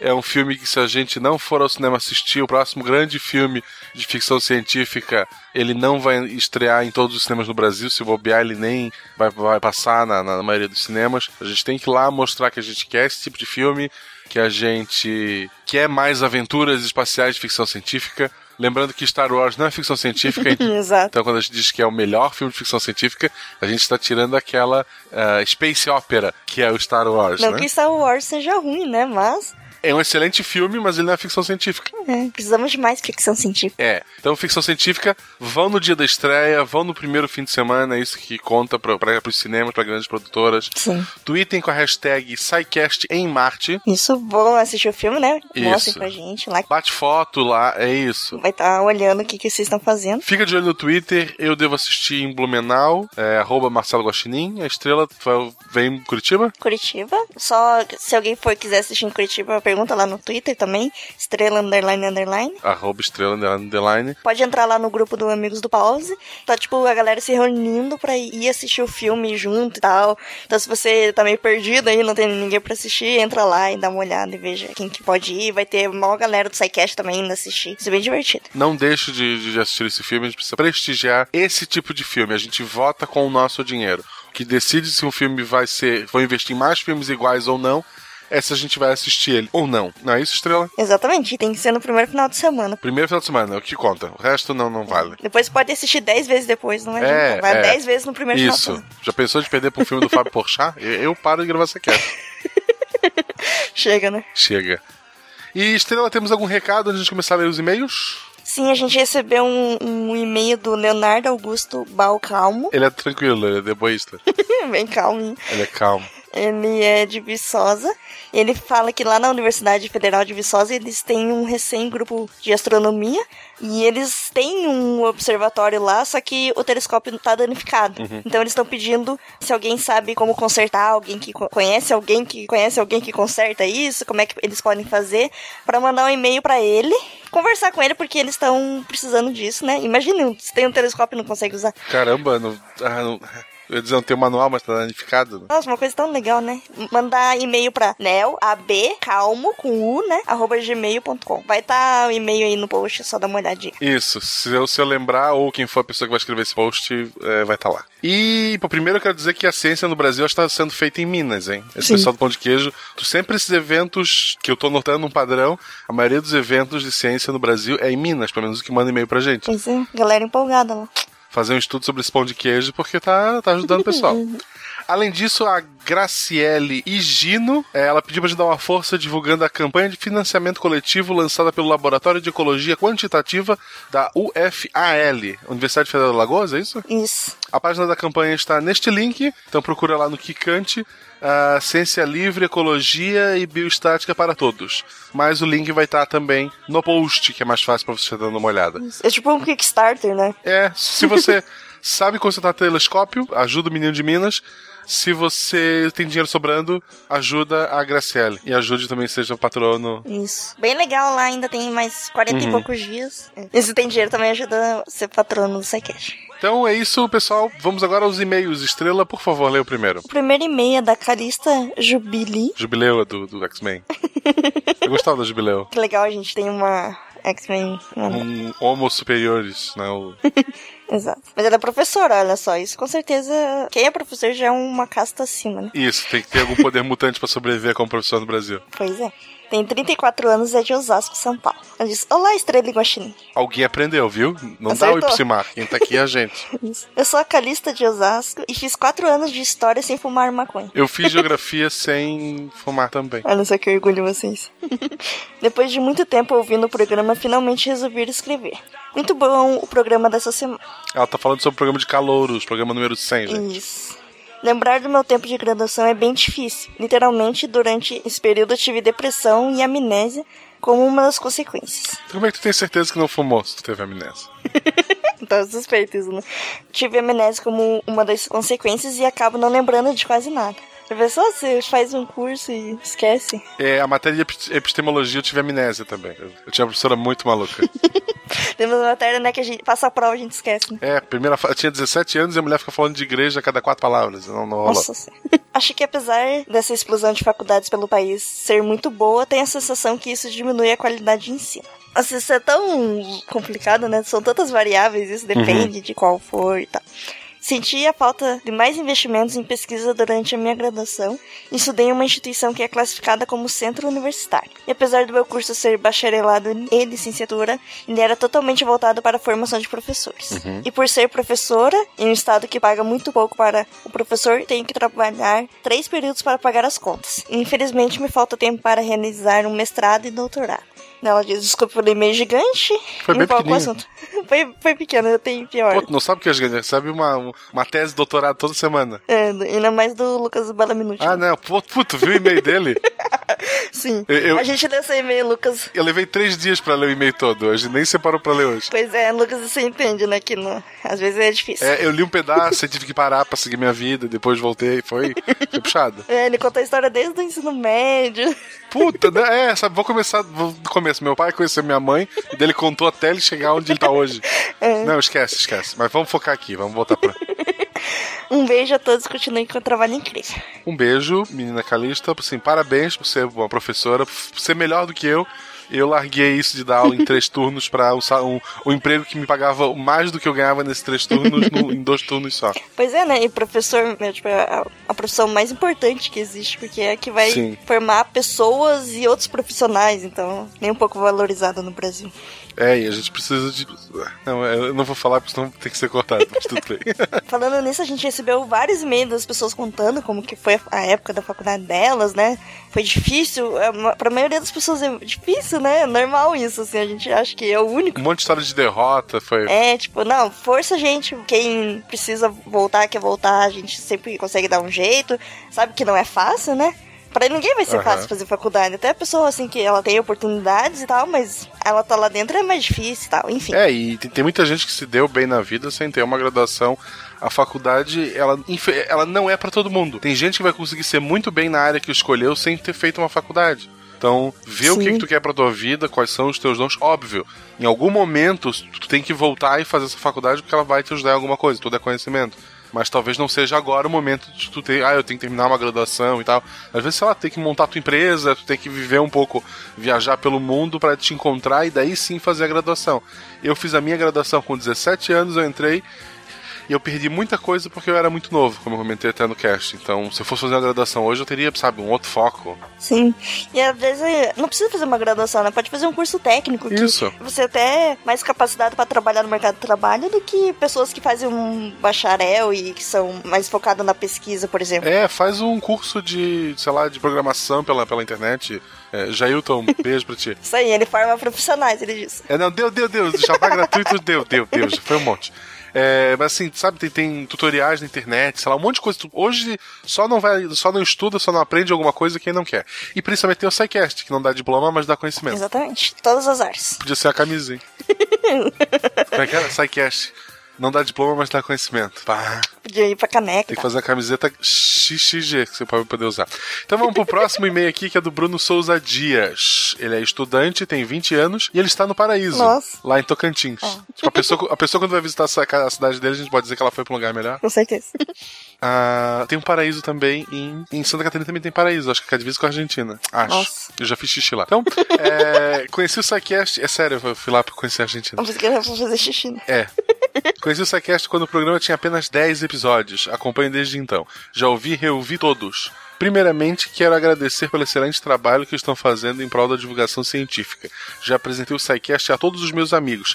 Inclusive, já aconteceu de falarem que iam ouvir, mas nunca ouviam. Triste isso, hein? Até o dia que estávamos juntos, tirei o celular do bolso e fiz com que todos ouvissem um pedacinho da aula. Deu certo. Adoraram. Eu queria saber que episódio tu fez isso. Nossa, ele chamou o programa de aula, nossa, que. Aí sim. Eu vou tomar como elogio. Tem aulas e aulas, como a gente falou antes. É. Enquanto eu vi o programa 100 sobre calouros pela segunda vez, decidi olhar a lista de chamada da UFT, Universidade Federal do Tocantins. Fui chamado. Quando dei por mim, estava ouvindo exatamente a parte em que o Guaxinim contava sobre sua aprovação. Lágrimas de sua namorada na época, é, quer dizer, hoje ex, tá, gente? Eu espero que ela não escute isso aqui, apesar de que ela entrou na carreira acadêmica Olha. e a surpresa de seu pai. Acredito que dessa vez ficarei no curso, já que fiz uma peregrinação acadêmica, sendo esse o terceiro curso de graduação em que farei matrícula. Pô, tem gente que leva a vida toda pra entrar numa faculdade, o cara tá na terceira já. Pois Apesar é. de muito criticado pela trilha sonora, os episódios sobre energia nuclear estão no meu top 10. Saudades do Luiz Gonzaga, espero ouvi-lo novamente. Espero que a tua saudade seja do físico, né? E não do cantor, porque o cantor morreu. Desculpa te dar essa notícia. É. Ele botou o PS antes de se despedir da gente, que legal. Posso dizer que o SciCast é, sem dúvida alguma, meu podcast preferido. O meu também. Com certeza, nossa, né? É. A gente tá aqui toda semana, né? Pô, né, realmente, se, se a gente não gostasse. Eu acho que o Tarek não gosta do SciCast. A gente tinha que fazer um bem pra ele tirar ele daqui. Mas antes de a gente criar mais uma treta, eu acho que é isso. Muito obrigado, gente. Continue ouvindo, que eu acho que tem mais alguma coisa. Acho que tem mais alguma coisa, depende do que mais na edição. Um beijo pra vocês e até o episódio 102. Isso aí, galera. Aproveitem. Vão assistir no- o filme no cinema. Espero que tenham gostado do episódio, né? E vão assistir no cinema o filme. Em teoria, a pessoa não vai chegar nos e-mails, né? Porque ela parou antes dos spoilers. É, vai ser complicado. Quero ver quem que vai ouvir esses e-mails. Só daqui a alguns dias a pessoa vai voltar e vai ouvir depois que É, assistiu. né? Porque o filme só semana que vem ainda. Não tem uma pessoa. Uma pessoa que lê o livro, ela chegou até aqui. É. Se você lê o livro, você é melhor que os outros, gente. Aí. Forte abraço. Tchau. Tchau, tchau, gente.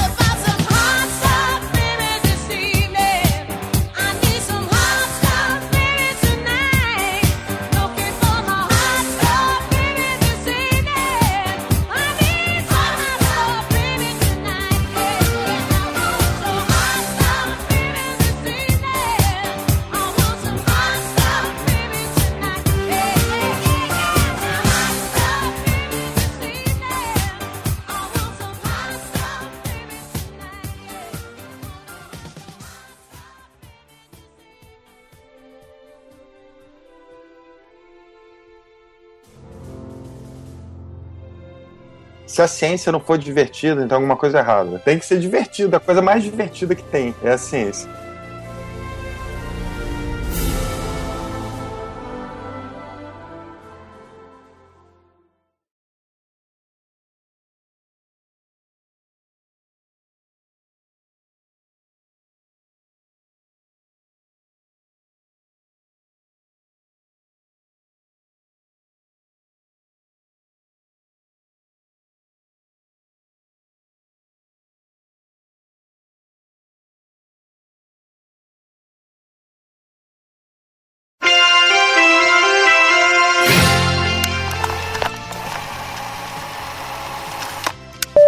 Vamos às apresentações?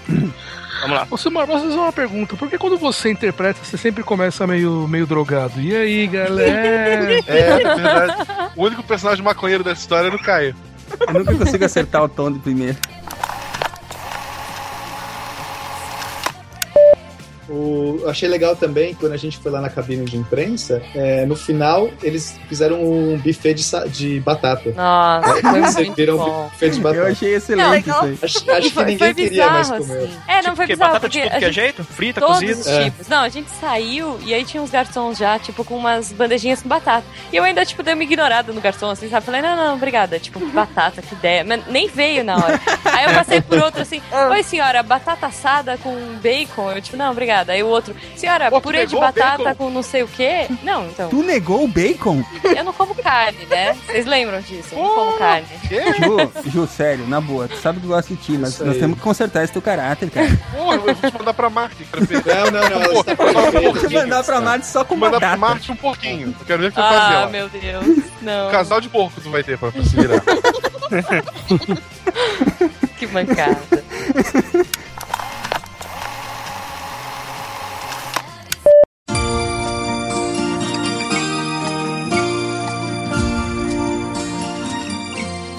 Seis astronautas foram escavar além dos planetas para estudar. A NASA chamou, voltem pra cá. Mas só cinco astronautas voltaram de lá. Puxa, os astronautas ficaram tão tristes aquele dia. Onde será que estava o companheiro deles? Mas essa história vai ter um final feliz. Sabe por quê? Cinco astronautas decidiram voltar, abortar o retorno para resgatar. A NASA chamou, pode lançar. E o Mark Whitney saiu de lá.